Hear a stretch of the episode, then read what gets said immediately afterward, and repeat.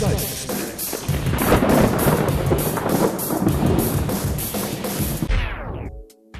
Hallo, grüß Gott, moin moin, wie auch immer und herzlich willkommen zur 58. Ausgabe von Dübels Geistesblitz. Samstag habe ich eine Schlagzeile auf Seite 1 meiner heimatlichen Tageszeitung entdeckt, bei der ich mir dachte, was soll das? Ist doch ein völlig alter Hut. Es ging dabei um das Thema Jugendliche als verdeckte Ermittler. Also sprich, Familienministerin von der Leyen stapft in eine Schule, lässt den Matheunterricht der 7b ausfallen und schickt stattdessen im Rahmen eines Schulprojektes die Kinder in die Innenstadt, um sich dort mit Zigaretten, Alkohol, Killerspielen und Pornos einzudecken. Und wer es dann schafft, die meisten Händler von der Volljährigkeit zu überzeugen, der bekommt einen Biene-Meier-Stempel und ein Fleißkärtchen. Der Händler im Gegenzug, der dann dem 13-jährigen Kevin eine Flasche Jim Beam und die DVD Kettensägen Massaker Teil 34 verkauft hat, der muss zur Strafe ein Wochenende auf die Kinder der Familienministerin aufpassen. Ob es genau so abläuft, weiß ich jetzt nicht. Es wird ja auch schon wieder wild debattiert, man dürfe Kinder nicht einfach so als Lockvogel missbrauchen. Ach, weiß der Geier, es ist auch völlig wurscht. Denn wie schon anfangs erwähnt, das Ganze gibt es schon längst. Man könnte sogar sagen, die Politiker haben diese Idee geklaut. Und zwar beim Fernsehen. Wie oft haben wir nun schon im Rahmen einer seriösen Reportage auf RTL 2, äh, nee, Moment, lass mich das anders anfangen. Titten, Tabak, Terrorspiele. So verbringen unsere Jugendlichen ihre Freizeit. Ich denke mal, so oder so ähnlich könnte der Titel einer typischen Skandalreportage im Privatfernsehen lauten. Und natürlich sucht man sich für solche Dokus nicht normale Kinder aus, sondern besucht den sogenannten sozialen Brennpunkt. Also quasi Familien, bei denen jeden Abend neun Live im Fernsehen läuft, weil ja woanders nur Mist kommt. Familien, die sich einen feuchten Kehricht darum kümmern, was ihre Kinder so treiben. Irgendwann kommt die Frage nach der Schuldzuweisung. Wer ist also dafür verantwortlich, dass der zehnjährige Jason, von seinen Eltern übrigens nach dem sympathischen Helden der Freitag der 13. Serie benannt, nach der Schule am liebsten an seiner Xbox Zombie-Schädel spaltet? Die Eltern, die ja mit der modernen Technik völlig überfordert sind und gar nicht wissen, wie das alles überhaupt so funktioniert? Nein, das, äh, das geht so nicht. Da muss man jemand anderen finden. Ein Versagen des Erziehungsberechtigten, das kann man so nicht hinnehmen. Aber wer hat denn noch mit Schuld daran, dass der kleine Jason so ein böses Spiel besitzt?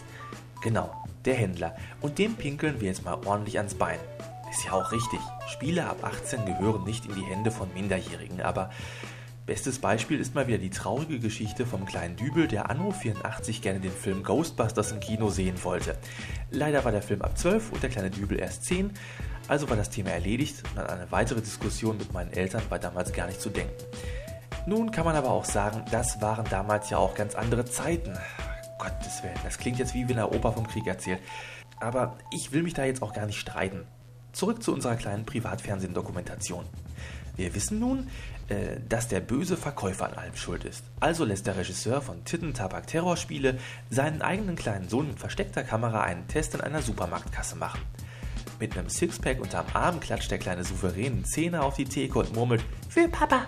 Wenn nun die Kassiererin freundlich nickt, das Wechselgeld rausgibt und den drei Käse hochziehen lässt, ist der Augenblick gekommen, wo ein Nachwuchsreporter, der sich in seinen feuchten Träumen schon auf dem Nachrichtenverlesesessel von Peter Klöppel sitzen sieht, mit mitleidigem Blick und einem gut vor dem Spiegel einstudierten auf die Kassiererin zutritt und sie belehrend mit der Frage konfrontiert: Schämen Sie sich nicht?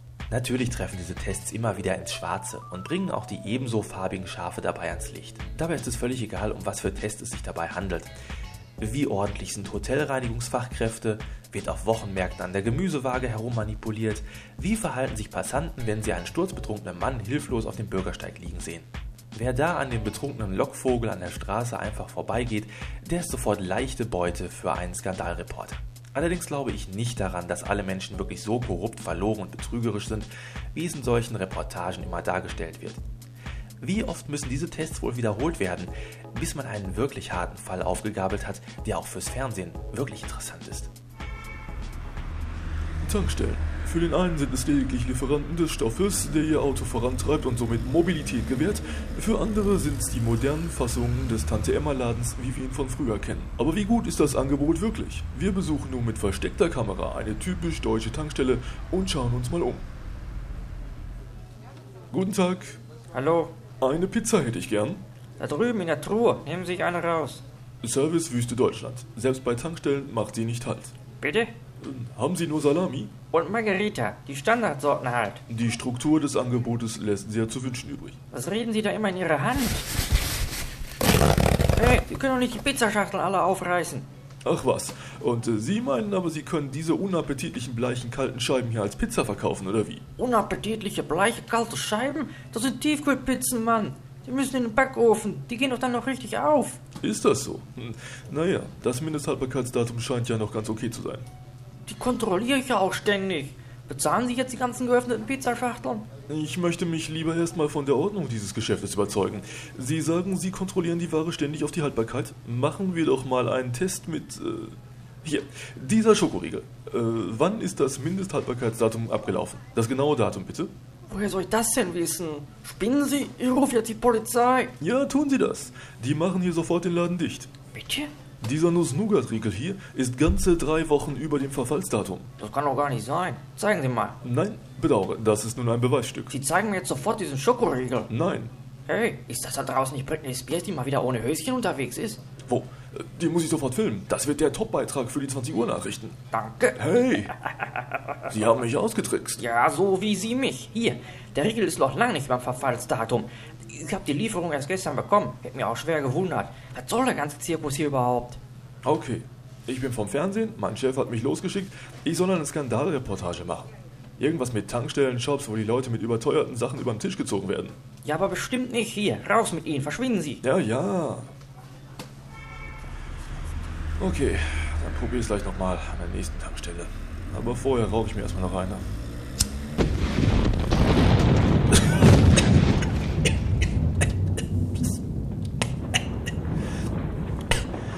Skandal an deutschen Tankstellen. Trotz überall angebrachter Warnhinweise greifen noch immer verantwortungslose Deutsche beim Tankstellenbesuch zur Zigarette und bringen Leib und Leben in Gefahr. Die komplette Reportage gibt's gleich nach der Werbung. Ja, so sind sie, die Skandalreporter. Aber ich habe es ja schon zu Anfang gesagt, demnächst gibt es dann also im Namen der Politik Kinder, die auf Missstände aufmerksam machen werden. Wenn ihr also in einem Pornokino arbeitet, dann lasst euch von dem recht jung aussehenden Typen mit dem Pokémon-T-Shirt, der gerne rein will, zuerst den Personalausweis zeigen. Sicher ist sicher.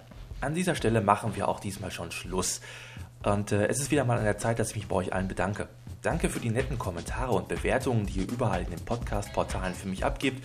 Und natürlich auch danke für die Kritik, auch wenn die weitaus seltener kommt.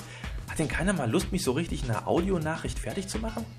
Naja, danke an die Leute, die mich in die Liste für den Podcast Award eingetragen haben, obwohl ich nicht so ganz verstanden habe, wieso ich in der Kategorie Vergnügen stehe. Das ist doch eindeutig Kultur, was ich hier mache.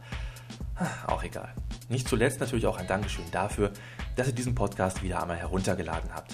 Und wenn Motivation und Inspiration mich in der kommenden Woche nicht wieder so im Stich lassen wie in der letzten, so wird die nächste Folge auch wieder ein wenig länger. Versprechen tue ich nichts. Hoffen darf ich aber, dass ihr auch nächste Woche wieder zuhört.